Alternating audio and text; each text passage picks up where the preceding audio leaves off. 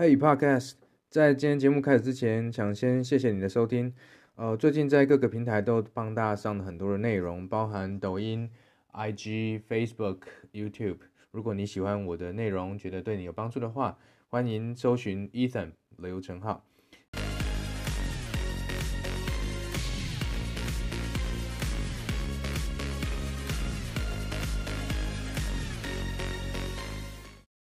可能在这一个地方已经有人做了，你也如果是你，你会选择在这个地方重新再跟。第一个看市场规模多大了。假设它很大，你可以分得一块它其中的，你还是可以活，你还是可以做。但是重点是品牌，是因为它如果原本的需求就已经被这家 A 公司满足了，它为什么要改变？选择你的，对啊，对，所以你这个时候要问他嘛，要么你更便宜，要么你更好用，对吧？对，要么他喜欢你这个品牌的某些特质，对啊，那你是怎么去形塑这个品牌？就是人，因为 A 公司的 A 公司的人在营运，他塑造的是某一种的个性，可是你用你的个性去塑造，跟消费者建立关系。所以那个品牌本身其实就是一个人的样貌。你形容品牌是个人的样貌，它会让我感觉是一种类似的个人品牌。嗯哼，就是今天没有你我不行，可是我不想要塑造一个个人品牌。如果说我要一个是公司。我要的是一个可以走长远的一个稳健的长远的。这是有阶段性任务的，刚开始需要人是难免的，鸿海也是一样，不是吗？郭台铭有的时候才刚开始就会很好啊，他现在要离开了就差，然后他又得回来。对，所以如果连大公司都要这样，你怎么凭什么认为我可以跟他们不一样？但是并不是说你人挂了，这个公司就挂了，而是当我利用人去建立这个基础之后，我就要开始建立制度跟做一个转换。对，可是你如果连前面这个都没有，更不用谈后面的东西。好，第一个怎么接？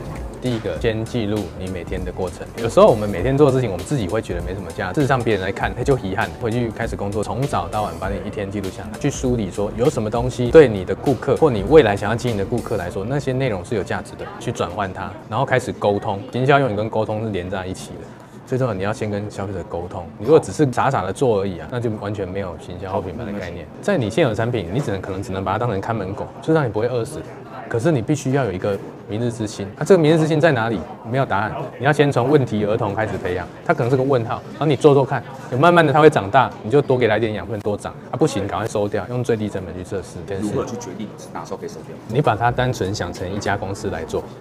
你本你的本业在这里，你虽然行政上你可能不会去登记一家公司，对，可是，在你的事业部里面，你要把它思考成是一家新公司。那我这家新公司要自负盈亏，所以你一开始会设定一个资本的，比如说我假设是十万给他好了，好，我这十万赔掉我就不要做，十万赔掉我倒了那就不行，对。我我们我们在投资公司也是这样啊，我今天投资你两百万，我是这两百万你赔掉我都不会痛，我才会投资你。我如果两百万投资你，哦，我就是很惨，那我就不会投资你。对，作为经理人，最重要的是这十万怎么花的有效率。十万拿去随便花，很快就没有了。你的做品牌其实也是这样，我怎么抓品牌预算？对，一个很经典的问题，你一年要花多少钱做品牌？就算我一点销售上的回报都没有，我也不会怎么样这样去做。